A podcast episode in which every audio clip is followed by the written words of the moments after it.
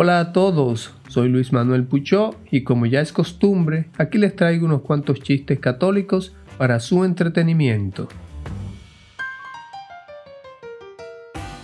Un sacerdote recién ordenado y gran estudiante de teología es enviado como párroco a un pueblo de la montaña con gente muy sencilla. Los vecinos realizan un acto de bienvenida para recibirle y él les dirige unas palabras. Pues aquí estoy para servirles a todos ustedes con mi hermenéutica, homiléctica, exégesis y apologética.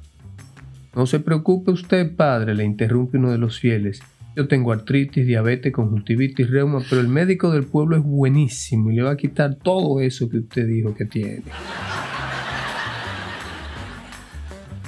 Un cura rural ve por la calle del pueblo una niña pequeña que lleva de la cuerda a duras penas a un enorme toro. Hija mía, ¿dónde vas con ese animal? Lo llevo a casa de mi tío Aurelio para que monte la vaca. Pero, pero eso lo puede hacer tu padre. No, no, claro que no, señor cura. Eso tiene que hacerlo el toro. Los niños. Un científico muy soberbio y altanero se dirige al Señor en una ocasión. Verás, Dios, es posible que en otro tiempo hayas hecho un servicio a la humanidad, pero dado los avances científicos que hemos conseguido ya no te necesitamos. Somos capaces incluso de crear vida humana partiendo de los componentes de la Tierra tal como tú lo hiciste. Eso parece muy interesante, le contesta Dios. ¿Me podrías hacer una demostración? Por supuesto, le contesta el científico, y al momento coge con un cubo y una pala un montón de tierra. Un momento, un momento, le interrumpe Dios. Pero primero tendrás que crear tu propia tierra, ¿no? Una pulga le dice a otra pulga, ¿tú sabes dónde iremos al morir? Pues claro, le responde la otra, al purgatorio.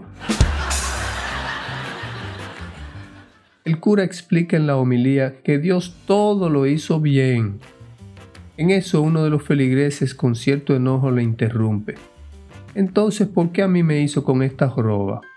A ver, le dice el cura, se le queda mirando fijamente y le contesta, wow, pero qué joroba tan bien hecha te ha hecho Dios. Dos amigos están charlando casualmente y en eso uno le pregunta al otro, ¿tú no te cansas de rezar? A ver, pero ¿qué tú piensas? ¿Que yo rezo corriendo? Un hombre se quejaba continuamente a Dios. Señor, estoy agotado de tanto trabajar y en cambio mi mujer tan tranquila en la casa. Lo quedaría para que solo por un tiempo nos cambiaran los cuerpos a mi mujer y a mí y así ella se diera cuenta de lo dura que es la vida del hombre. Dios escuchó sus quejas y decidió concederle lo que pedía obrando el milagro. A la mañana siguiente se tuvo que pelear con los niños para que se levantaran a tiempo. Preparó los desayunos, puso una máquina de lavadora, sacó del congelador la carne para el mediodía, salió disparada a la escuela con los hijos. De vuelta pasó por la estación de gasolina a llenar el tanque del vehículo, fue al banco a pagar unos recibos de teléfono de luz, recogió un traje que había dejado lavando, planchando, se fue a hacer la compra corriendo. A la una de la tarde, de vuelta en la casa. Hizo las camas, sacó la ropa de la lavadora, puso otra, pasó la aspiradora, preparó la comida, salió disparada a la escuela. De camino se peleó con sus hijos porque no paraban de insultarse, les dio de comer, fregó los platos, tendió la ropa que había dejado pendiente y se preocupó de que los niños hicieran la tarea. Planchó un rato mientras veía algo de televisión, preparó el baño a sus hijos, hizo la cena.